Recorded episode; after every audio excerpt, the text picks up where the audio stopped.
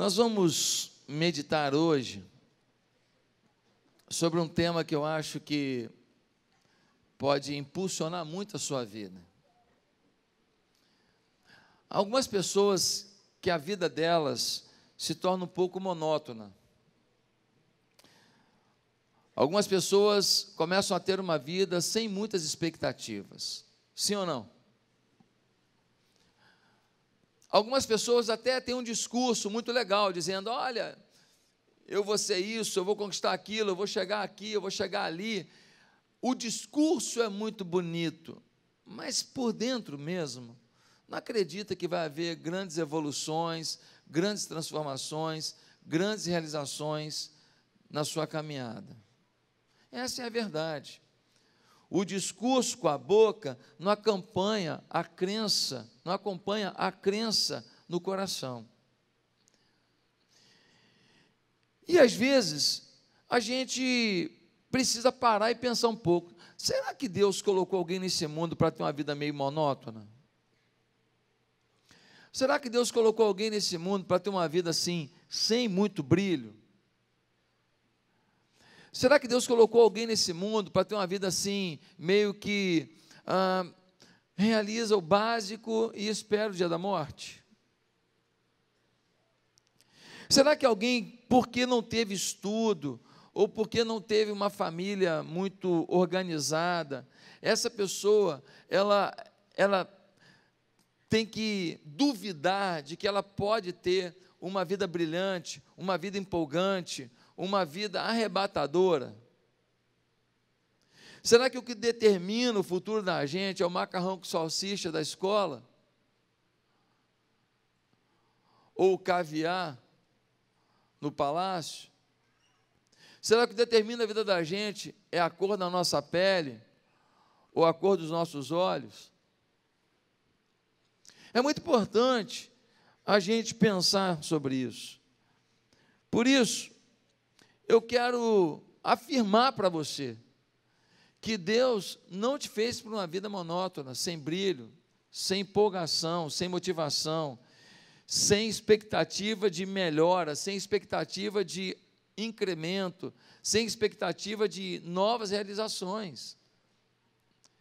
Talvez você esteja assim, com 90 anos, falando, pô, só esperar a morte agora. Deixa eu te falar, ontem eu encontrei um senhor de 90 anos, tinha que ver, ele parecia uma rã, de tanto que ele pulava. Uma rã. Ele pulava tanto, ele me viu jovem, né? E, e, e, ele gosta muito de mim. Ele estava empolgado ontem, ele pulava, ele pulava e tal. Glória a Deus, aleluia, eu estou evangelizando tal. Aí no final eu falei: quem vai levar o senhor para casa? Ele falou: não, eu vim dirigindo. Eu vim dirigindo, eu tô, eu tô aí, eu tô fazendo, estou falando de Jesus para um monte de gente. Foi tão legal aquilo. Deus te fez uma vida empolgante, uma vida com contornos da fé, uma vida com expectativas abençoadas. As dores que você vive, e cada um de nós tem as suas, não podem desfocar a imagem linda, brilhante que Deus tirou na Polaroid dele.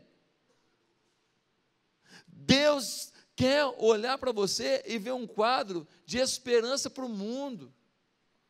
Deus quer olhar para você e ver um filho que acredita na paternidade dele, porque não acreditar num futuro melhor, num, num, dia melhor, numa oportunidade melhor, é duvidar da paternidade, sim ou não? Por isso, eu quero ler com você 2 Samuel 23 de 8 a 17. E o tema de hoje é esse: dê sentido à sua vida. 2 Samuel 23, do versículo 8 a 17, a gente lê assim: Os principais guerreiros de Davi. Estes são os nomes dos principais guerreiros de Davi: Jabezão, um tactomonita, chefe dos três guerreiros principais. Numa ocasião, com uma lança, enfrentou 800 homens numa mesma batalha e os matou. Depois dele, Eleazar, filho do Auita, Dodô. Ele era um dos três principais guerreiros e esteve com Davi quando os filisteus se reuniram em paz da mim para a batalha. Os israelitas recuaram, mas ele manteve a sua posição e feriu os filisteus até a sua mão ficar dormente e grudar na espada. O Senhor concedeu uma grande vitória a Israel naquele dia. E o exército voltou para onde Eleazar estava, mas somente para saquear os mortos. Depois dele, Samar, filho de Agé, de Arar. Os filisteus reuniram-se em Lei onde havia uma plantação de lentilha. O exército de Israel fugiu dos filisteus, mas Samar tomou posição no meio da plantação, defendeu-a e derrotou os filisteus. O Senhor concedeu-lhe uma grande vitória. Durante a colheita, três chefes do batalhão dos 30 foram encontrar Davi na caverna de Adulão, enquanto um grupo de filisteus acampava no vale de Refaim. Estando Davi nesta fortaleza e o destacamento filisteu em Belém, Davi expressou esse forte desejo: quem me dera me trouxessem água da cisterna da porta de Belém. Então aqueles três atravessaram o acampamento filisteu, tiraram água da cisterna e a trouxeram a Davi. Mas ele se recusou a beber. Em vez disso, derramou-a como uma oferta ao Senhor e disse: O Senhor me livre de beber desta água, seria como beber o sangue dos que arriscaram a vida para trazê-la. E Davi não bebeu daquela água. Foram esses os feitos dos três principais guerreiros. Queridos, aqui nós estamos falando de gente que entrou para a história. Davi tinha um batalhão de elite que o protegia e que o fez avançar e conquistar muitos novos reinos e localidades. Davi se tornou o rei mais próspero, mais poderoso da história do mundo. E ele tinha ao seu lado alguns homens que davam a vida por ele. Homens dispostos a tudo para que seu rei e seu reino avançasse. E esse texto começa a falar dos feitos desses homens. O texto fala de 30 valentes, na verdade, são 37, lá no versículo 39 nós temos essa descrição, mas eles são conhecidos como o grupo dos 30, os 30 valentes de Davi. E você viu que um deles enfrentou uma multidão, 800 homens. Um outro protegeu uma colheita com tanta veemência que a espada ficou colada na mão dele. Alguns estudiosos acham que a cãibra fez a mão dele ficar agarrada à espada. Outros já acham que foi tanto sangue que começou a correr na mão dele, naquela batalha, que o sangue foi secando, secando, e aquela crosta colou a mão dele à espada. Nós vemos aqui nesse grupo homens que deram de tudo: José, Eleazar, Samar, que defendeu a plantação de lentilhas e deu um grande livramento para que não faltasse alimento para o povo. Gente que fez coisas extraordinárias, mas aí o texto diz assim: um dia Davi estava parado e suspirou não aguento mais beber essa água que a gente estoca da chuva. Não aguento mais beber essa água parada, essa água sem vida. Que vontade de beber uma água corrente, uma água fresca, geladinha, lá da fonte, lá da fonte de Belém. Ele suspira. E esses três valentes de Davi escutam isso. Um suspiro do rei. E três valentes escutam isso. Esses que serviam ao, ao, rei, ao futuro rei de Israel, esse que, esses que acompanhavam cada fase da história de Davi, eles agora ouvem isso e sabem o que eles fazem? Eles saem sorrateiramente, eles atravessam uma área onde está o exército filisteu, correndo risco de vida. Eles chegam até aquela fonte, eles colhem água daquela fonte, colocam em algum recipiente e eles atravessam novamente o exército filisteu, se escondendo deles para não morrer, e chegam até Davi e falam: Aqui está a água fresca da fonte que o Senhor queria. Eu fico imaginando Davi olhando para os olhos daqueles homens e falando assim: vocês não fizeram isso. Vocês estão de brincadeira.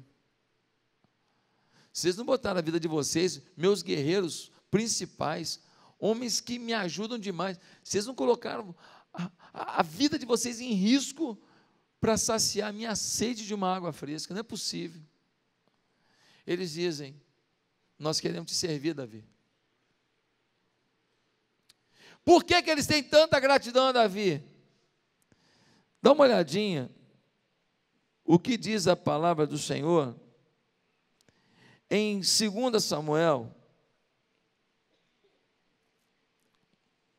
em 1 Samuel, capítulo 22. 1 Samuel 22, versículo 1 e 2. Olha quem eram esses homens do passado. Davi fugiu da cidade de Gate e foi para a caverna de Adulão. Quando seus irmãos e a família de seu pai souberam disso, foram até lá para encontrá-lo.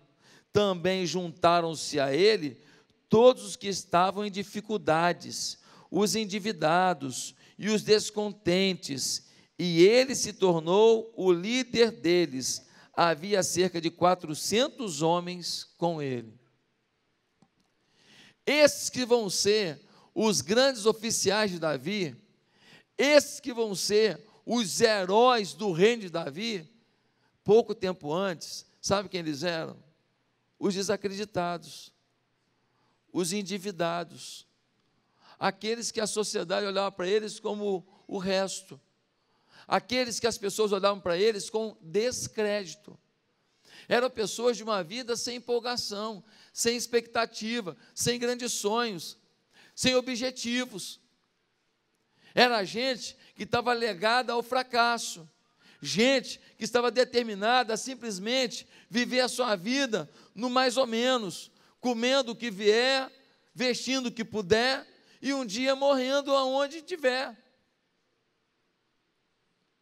Mas eles agora têm uma vida empolgante, uma vida maravilhosa, uma vida de projetos, uma vida de encantos, uma vida de serviço a um objetivo que Deus traçou, porque Deus levantaria Davi e da linhagem de Davi viria Jesus. Foi Deus que mandou Samuel ungir Davi como futuro rei de Israel. Meus amados irmãos, três principais generais são citados, também dois subchefes, generais inferiores, no texto que a gente leu, e segue-se mais 32 outros nomes, se você ler do versículo 24 ao 39.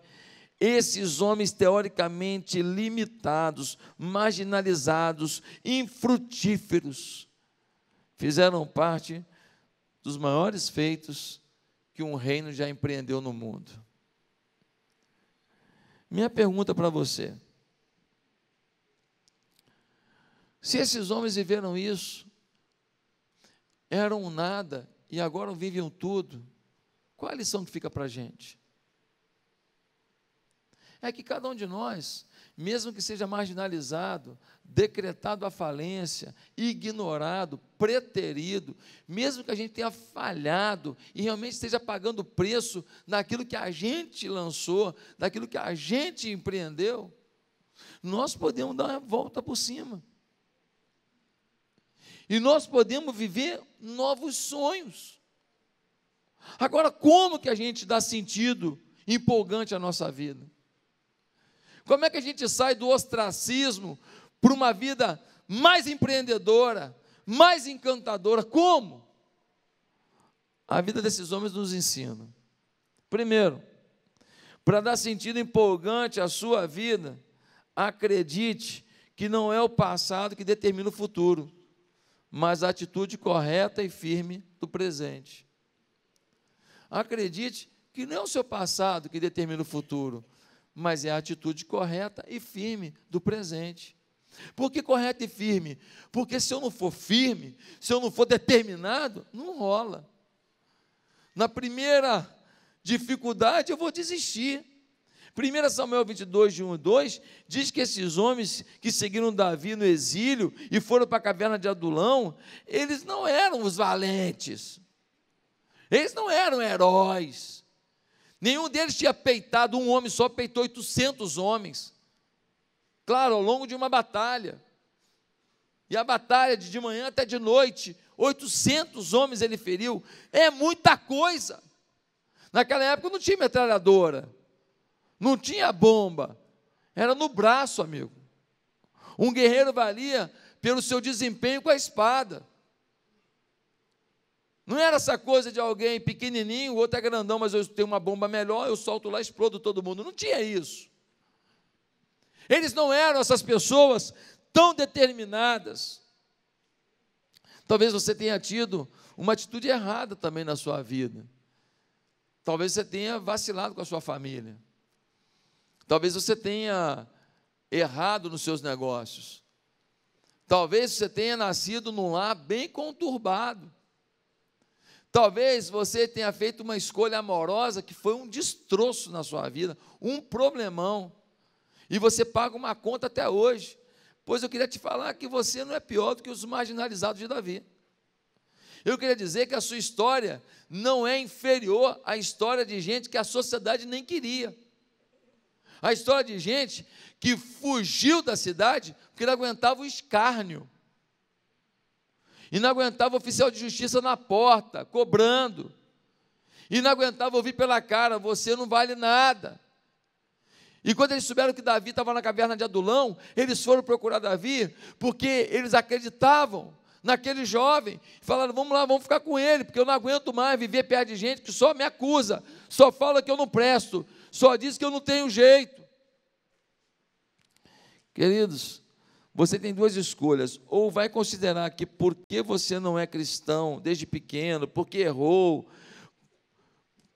não será nunca um valente. Ou você vai acreditar que a sua atitude para com Deus hoje, e a sua atitude para com a sua família hoje, e a sua atitude para com você mesmo hoje, vai determinar o seu futuro. A escolha é sua.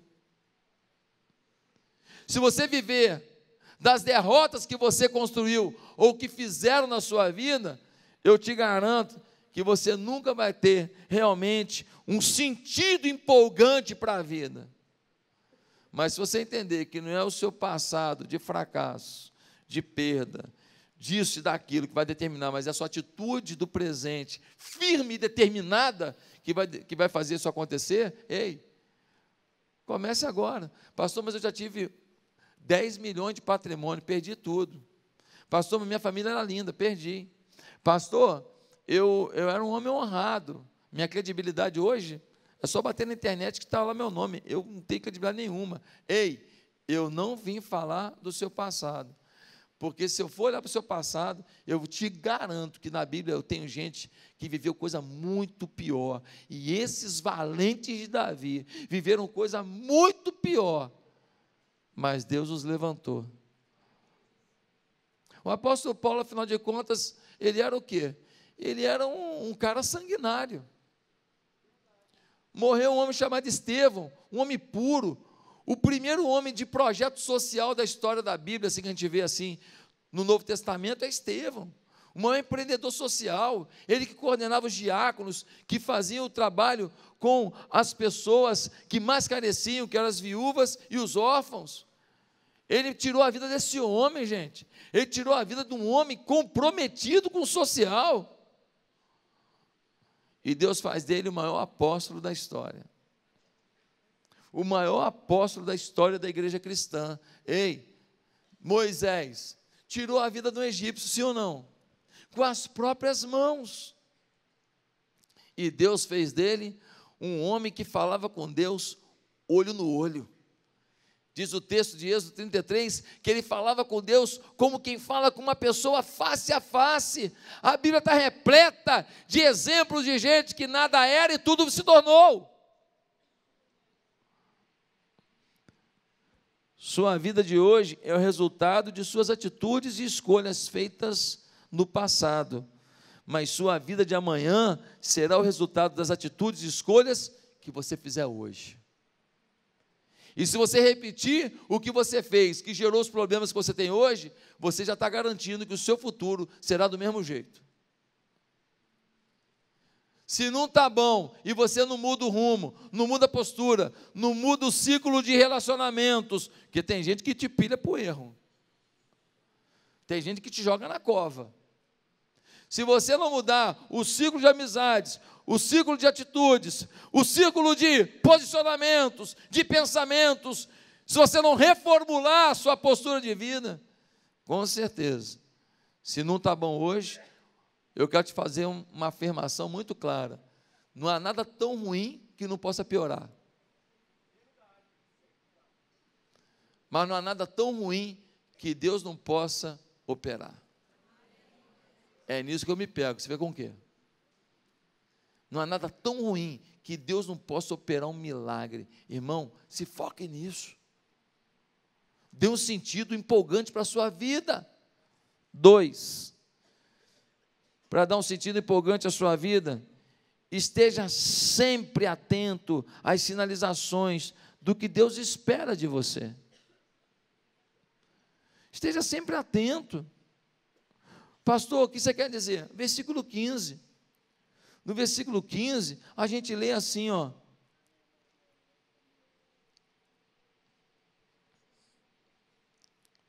Versículo 15.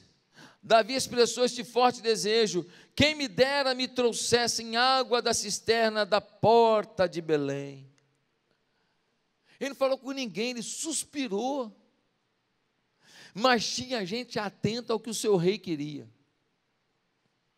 Tinha gente percebendo os suspiros do seu rei. Sabe o que eu aprendo aqui? Que a gente vai ter uma vida empolgante, desafiadora, quando a gente começar a tentar perceber quais são os suspiros de Deus sobre a nossa vida. Quais são as expectativas, quais são as nuances, quais são os detalhes, o que, que Deus está falando. Gente, se você não ligar um, uma atenção maior no seu ouvido, o que está sendo dito aqui do lado, você está tão focado numa coisa, o que está sendo dito, você não percebe. Mas muitas vezes você está falando com alguém aqui e de repente alguma coisa te interessa do lado e você meio que liga um captador lateral, sim ou não? E a sua mente começa a se focar. Você está meio que falando, mas você está mais lá do que aqui. Você está falando meio no automático, mas você está tentando perceber o que é dito aqui. Ei, eu queria que você agora ligasse esse captador de informações em relação a Deus. Você ouve uma mensagem no domingo, você ouve uma canção dia de semana, você recebe um videozinho pelo WhatsApp, alguém te fala alguma coisa, você encontra alguém que um tempão que você não via, o que, que Deus está te falando?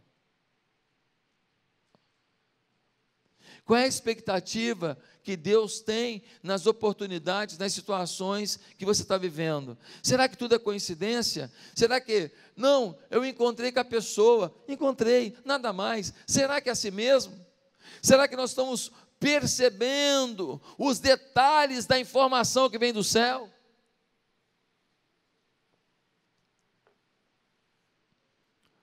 Quantas vezes eu estava numa situação complicada, doída,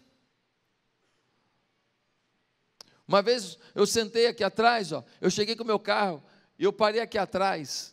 E eu estava bem dolorido com uma situação. E eu sentei aqui atrás e tocou uma música. Pensa numa música. Que foi aquela música do Anderson Freire. É, é o braço. Hã? Não despreze a sua cruz, ela tem sua medida, Deus um dia calculou. Como é que é mesmo? Fraqueza de um pecador no Calvário. Eu já esqueci. Jesus, para o mundo seu valor, não despreze a sua cruz. Se é braço de equilíbrio para você. De mais um dia irá saber de Jesus. Para do tesouro Deus tem recompensa para você. Meu irmão. Ah, foi coincidência foi coincidência. Não, meu irmão. Coincidência para quem não está com link com o céu. Eu abatido, num domingo de manhã, e chegando aqui e tendo que ser a palavra de Deus na tua vida. E Deus fala para mim: não despreza a tua cruz. Não despreze.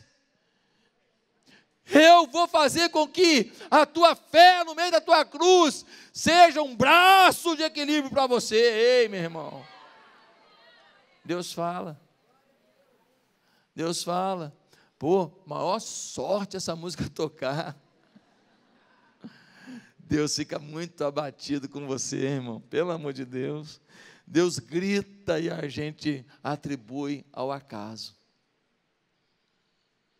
Deus grita e a gente fala que foi sorte.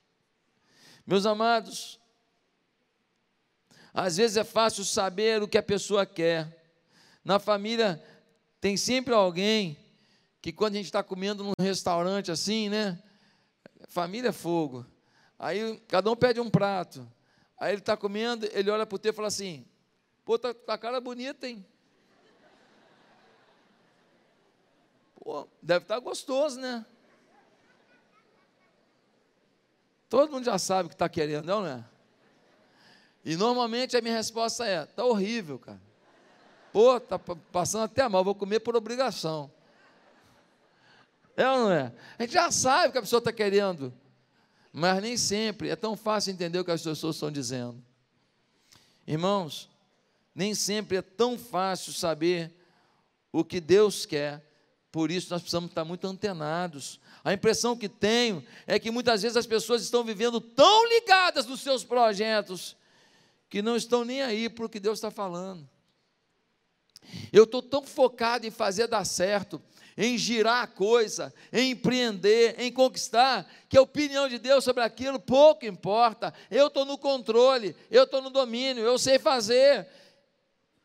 E aí a gente não ouve Deus. Lembra quando aquela mulher lá em Mateus 26, ela derrama um bálsamo que custava um ano de trabalho sobre Jesus. Ela derrama um bálsamo sobre Jesus e ela derrama uma coisa valiosíssima. Aí o Judas falou: que desperdício. Podia vender para dar a cesta básica para os pobres. E Jesus fala: para aquela mulher: olha, ela praticou uma boa ação para comigo, está preparando o meu corpo para aquilo que há de vir, e eu quero dizer uma coisa: onde for pregado o Evangelho, em toda a história, o nome dela será exaltado. Ela percebeu, é a hora de derramar e derramar tudo. Ela podia simplesmente pegar um pouquinho, jogar na mão, esfregar assim e passar nos pés de Jesus, não podia?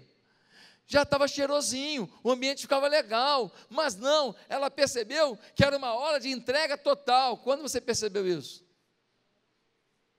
Quando você fez alguma coisa extravagante para o reino de Deus, quando você fez uma oferta extravagante, quando você fez um projeto extravagante, quando você se propôs a viver alguma coisa que envolvesse risco, que envolvesse é, muita gente acreditar em você, quando?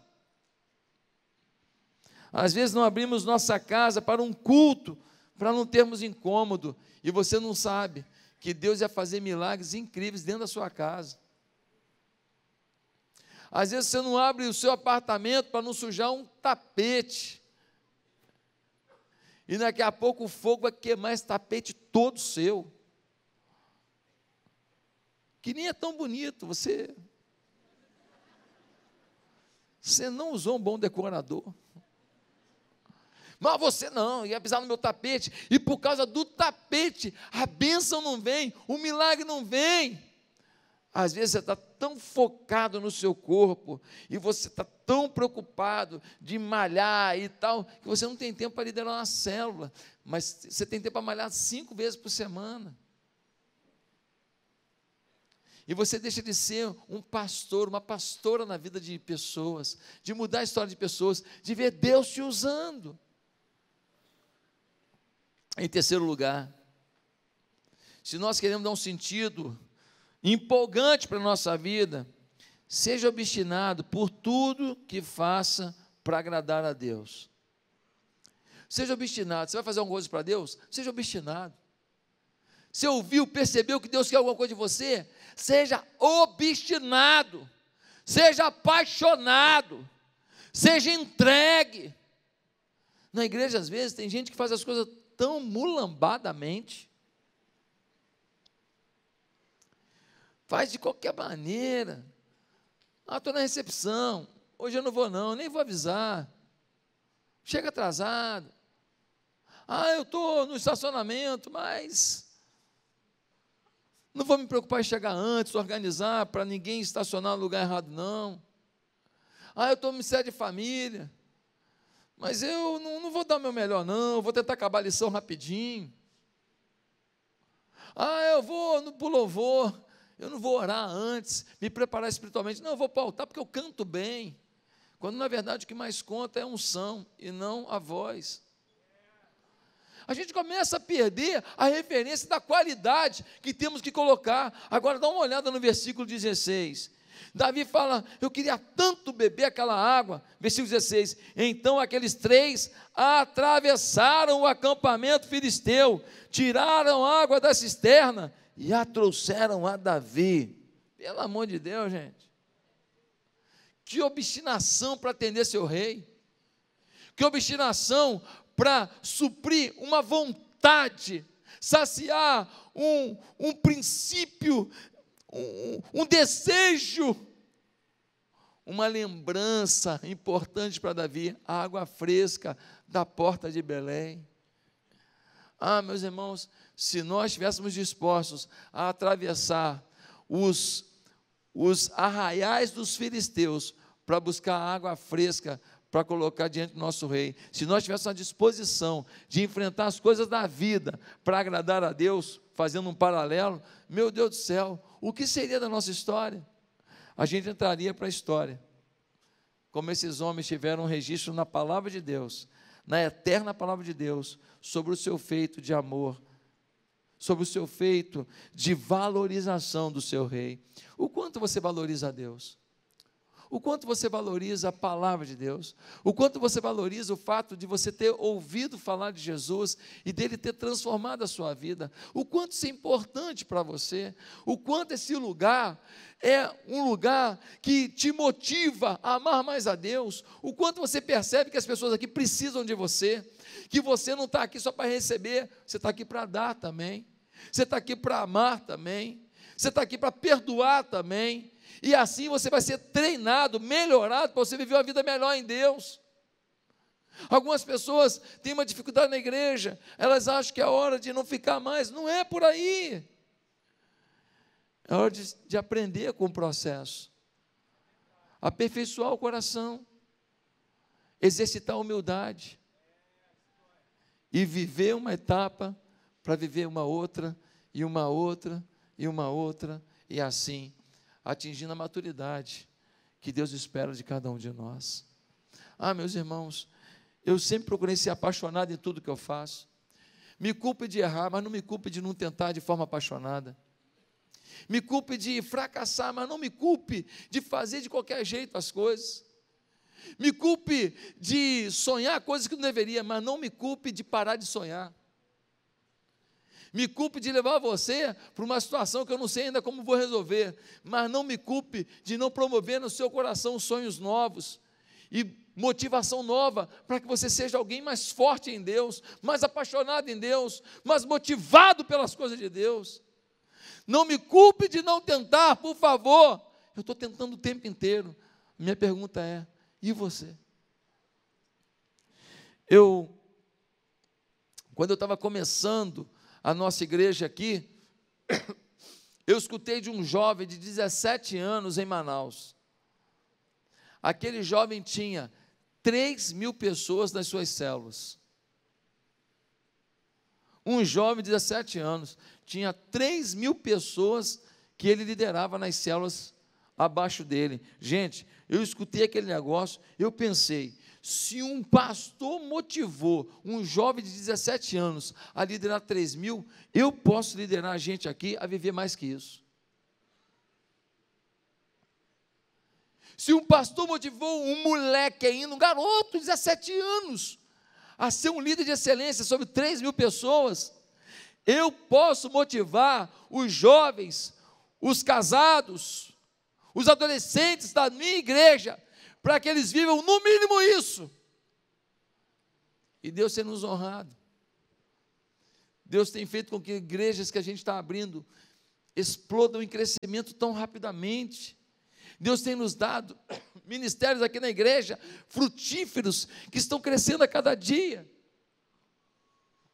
Deus tem colocado aqui pessoas generosas que têm trabalhado nos seus negócios, são homens de negócio, mas que têm dedicado parte do seu tempo, parte da sua força para estar aqui na igreja empreendendo, ajudando a gente a conquistar mais vida para Cristo, a transformar o dia a dia de mais gente e fazer mais gente acreditar que uma conexão com Deus melhorará suas conexões paralelas, laterais, horizontais, e assim a vida será mais bonita, mais feliz, mais empolgante. Em último lugar, se você quer dar um sentido empolgante para a sua vida, eu quero dizer que se Deus está te dando paz, não tenha medo de arriscar. Se Deus está te dando paz, não tenha medo de arriscar. Aqueles homens ouviram o sussurro, aqueles homens foram até a cisterna na entrada da cidade. Sabe por quê? Porque eles tiveram paz. Vamos fazer esse agrado. Vamos fazer isso. A verdade é que Davi nem bebeu da água. O versículo 16, 17 mostra que Davi recebeu aquela água, falou: Como é que eu vou beber essa água que custou o risco da vida de vocês?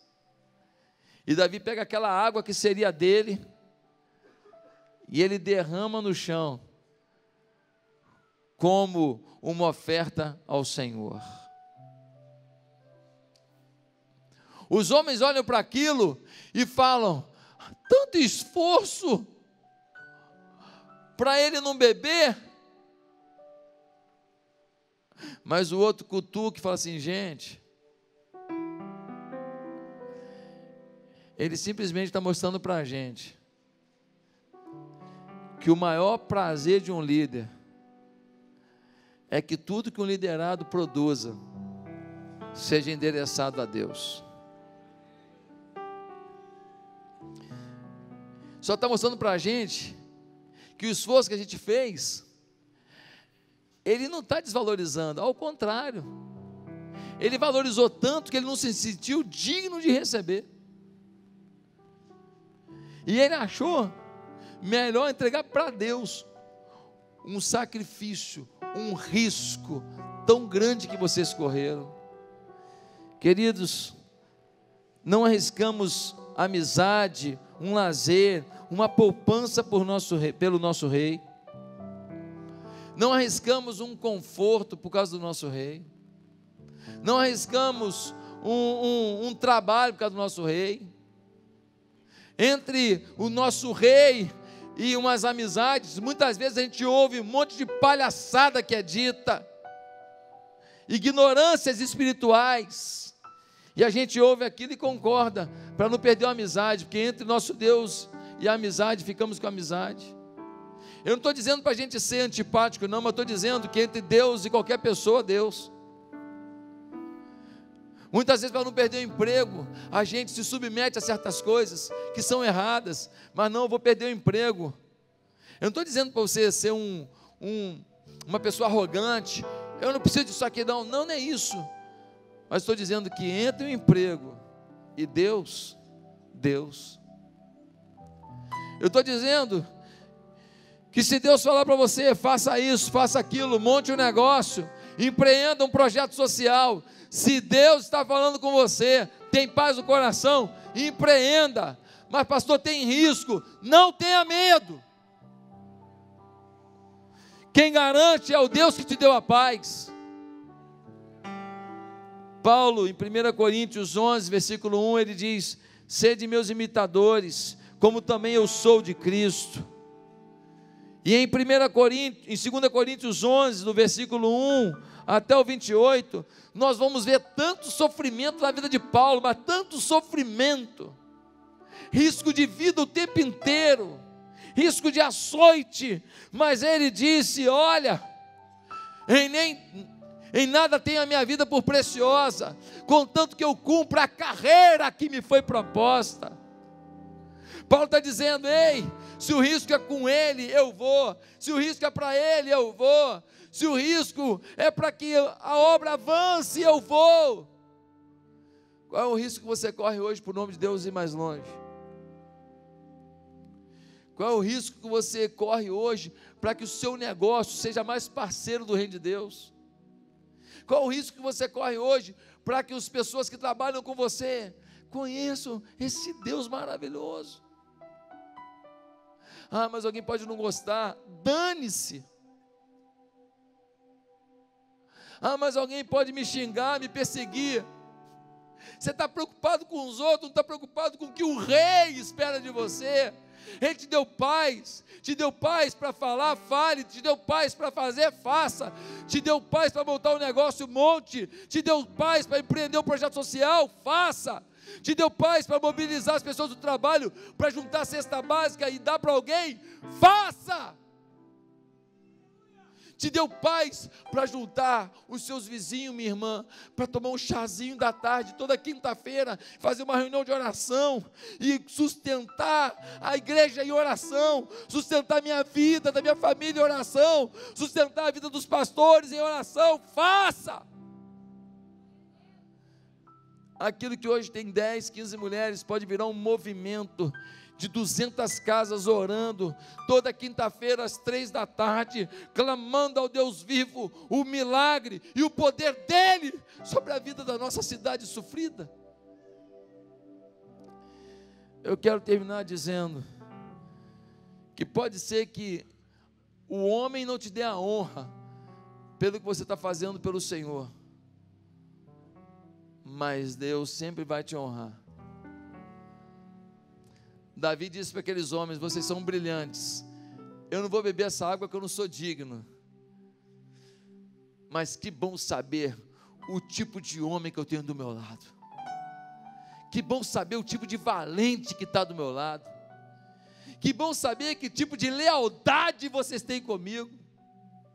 Que bom saber que tipo de afinidade, de comprometimento que vocês têm comigo.